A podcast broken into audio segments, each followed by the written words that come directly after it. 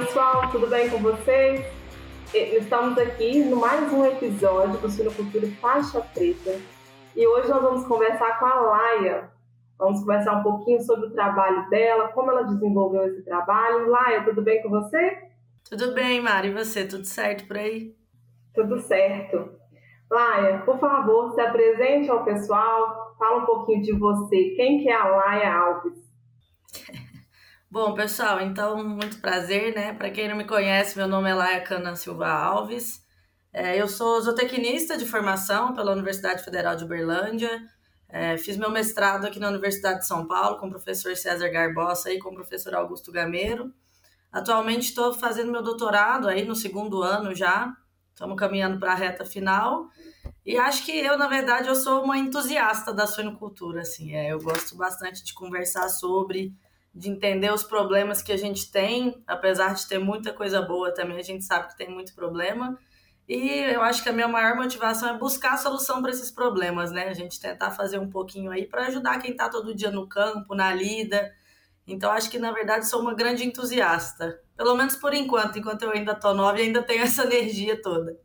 Na verdade, que entusiastas, né, Laio? Porque eu li o seu trabalho e, assim, um tema hiper atual, hiper importante, né? Que, na verdade, vem aí solucionar os problemas da sinocultura, ajudar a solucionar, ainda mais nesse momento de crise aí que nós estamos atravessando.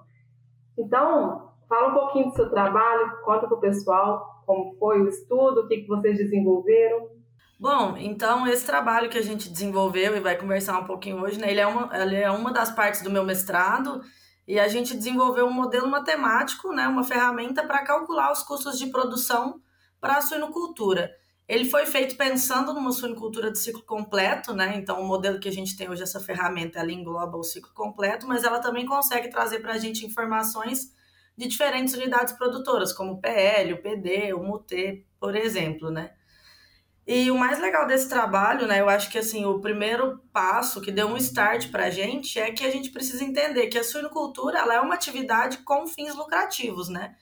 E como qualquer atividade com fins lucrativos, um dos pontos principais e mais importantes é a gente conhecer quanto custa aquele produto, no nosso caso, ou aquele serviço que eu vou comercializar, né? E aí a gente tem alguns entraves na suinocultura, e posso dizer que não é só na brasileira, mas aí quando a gente pensa nisso, um dos maiores desafios que a gente tem é que a maioria dos produtores hoje não conhece o custo do suíno que está sendo produzido ali na sua própria granja, né? Então, isso vem do quê? Isso vem de um processo histórico de controles internos que são deficientes, né? De falta de anotação zootécnica, de falta de, de gestão mesmo, né? Um outro ponto que é muito importante é que, na verdade, se a gente parar para pensar o que a gente tem ali, que a gente chama de trinômio de, da rentabilidade da suinocultura, ele vem principalmente de três fatores, né? Do preço do milho e da soja, que são os principais insumos utilizados na alimentação dos suínos de fora a fora, e o preço do cevado que está sendo comercializado. E se a gente para para analisar esses três fatores que são determinantes na rentabilidade, nenhum deles é controlado pelo suinocultor porteiro adentro, né? Então, tudo isso vem do mercado externo que vai ditar os preços dessas commodities, que vai ditar a bolsa de valores, vai ditar o preço do suíno a ser comercializado. E aí a gente vê aqui essa margem que vai diferenciar um produtor que vai ficar a longo prazo, se manter a longo prazo na atividade ou que vai fechar as portas e não vai conseguir ficar no sistema, é exatamente aquele produtor que consegue controlar essa pequena margem que está por ter adentro, né? Então, controlar esses pequenos custos que a gente consegue mudar com rotina, com manejo, com ajuste de comedouro, com alguma coisa, né? Que vão estar tá envolvidos ali no custo de produção e que ele de fato pode controlar. Porque quando a gente faz uma análise SWOT da suinocultura brasileira, um dos principais pontos que a gente vê aí de, de ameaças e de fraquezas está exatamente relacionado a isso, né? Essa dependência das commodities, essa dependência do mercado externo os custos elevados de grão, essa volatilidade do mercado, né? Então, tudo isso é um desafio muito grande. Então, o produtor que ele consegue controlar esse custo, ele, pelo menos conhecer esse custo, ele sabe ter uma tomada de decisão muito mais estratégica. Então, diante desse cenário inteiro, foi onde a gente foi desenvolver esse trabalho, né? E foi muito legal que é um trabalho em parceria entre o nosso laboratório de pesquisa em suínos com o laboratório de análises socioeconômicas da Universidade de São Paulo, do professor Augusto Gameiro.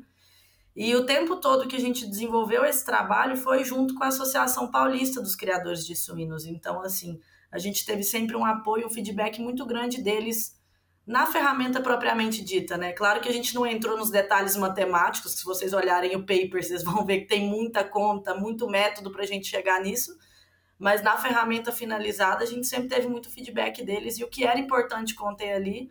Então a gente foi juntando a teoria, né, o que vinha da economia, de conceitos e etc, com muito da nossa vivência e da vivência de quem está no campo propriamente dito, né?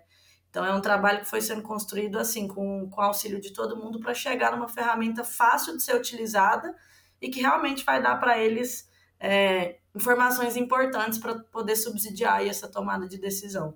Nossa Senhora, o, assim, eu, eu li e eu fiquei assim, encantada. E eu tinha, eu tenho, na verdade, duas perguntas para você. É, acho que todo mundo gostaria de saber isso. É, a primeira pergunta é o seguinte: é, como fazer né, uma ferramenta, porque o que, que acontece? Hoje existem ferramentas de gestão na produção, mas pela minha vivência de campo, alguns produtores não utilizam ainda, é uma minoria sim, mas não utilizam. E outros utilizam ferramentas de gestão, mas de forma incompleta, porque muitas vezes eles não visitam os dados para poder tomar as devidas decisões. Então, os dados são gerados, mas eles não visitam os dados. E aí eu queria é, é que você falasse um pouquinho duas coisas, né? O impacto né, da gestão dessas ferramentas, dos dados que essas ferramentas, a sua e outras ferramentas de gestão, é, né, o impacto disso no controle da produção, principalmente no momento de crise igual esse que nós estamos atravessando ainda, e como fazer isso, essa, essa ferramenta chegar até o produtor, né? E que realmente ele aplique da forma correta, na sua visão, mediante o seu trabalho. Olha, é, Mari, eu acho que assim é muito uma questão cultural. Então, na verdade, esse trabalho ele tem muito do pedagógico também. A gente tem que estimular os produtores a importância da gestão e do controle dos custos e como que isso vai ser um divisor de águas entre se manter na atividade a longo prazo ou não se manter na atividade a longo prazo, né? Porque a gente sabe que a rotatividade da suinicultura, o fluxo de caixa, ele é muito alto. Né? A gente geralmente vai estar trabalhando com lotes semanais, então o giro da granja é muito alto. Um lote sai bem, o outro lote sai mal. E isso acaba mascarando a realidade da granja como um todo. Né? Então, quando você tem esse controle, você visita esses dados, você consegue sentar e falar: opa, peraí, alguma coisa não está certa. E aí a gente tem alguns indicadores para balizar onde a gente está ou não. Então, tem o indicador de custo da Embrapa, tem o nosso aqui para o estado de São Paulo, né? Então, é, ele consegue fazer um controle. Se ele está muito acima do custo médio do estado, do indicador aí que a gente utiliza, alguma coisa está errada. Vamos entender onde está errado? Então, assim, é, essa divisão dos custos e outra coisa, ele vinha extremamente segregado, né, para a gente entender. O meu custo está alto, mas é o meu custo variável. Então, assim, eu estou gastando muito com alimentação, é, às vezes é um coxo que está desregulado está desperdiçando muito, ou é, eu tô, tive problemas sanitários na granja gastei muito com medicamento esse mês, mas espera aí, se eu fizer o vazio sanitário, como que isso vai impactar aqui no meu custo, esse tempo de instalação fechada? Então, tudo isso, você conseguir ver em qual categoria de custo você está ficando para trás, né, que está sendo seu gargalo, você consegue identificar isso para fazer tomada de decisão porteira dentro. Então, ah, eu estou tendo muita mortalidade, muito leitão natimorto. Será que não vale a pena eu colocar mais um parteiro na granja? Né? Estão parindo 200 porcas e eu tenho um parteiro só. Qual o custo disso se ele me impactar 1% a menos ali, um, um leitão natimorto que a gente consegue, vamos recuperar esse animal para ele nascer vivo. Então, assim, é, tudo isso a gente consegue com essas ferramentas, e aí a nossa e outras também, identificar esses pontos de estrangulamento para a gente tomar decisão. Pessoal, então é isso. Nos siga para vocês né, conhecerem os melhores trabalhos da suinocultura em doses é, simples e rápidas para vocês ficarem sempre bem informados. Nós estamos sempre procurando as melhores e mais recentes pesquisas na área da suinocultura para compartilhar aqui no podcast. Se você quer compartilhar o seu trabalho, é muito fácil é só você mandar um e-mail para suinoculturafaixapreta.swine. Te espero aqui.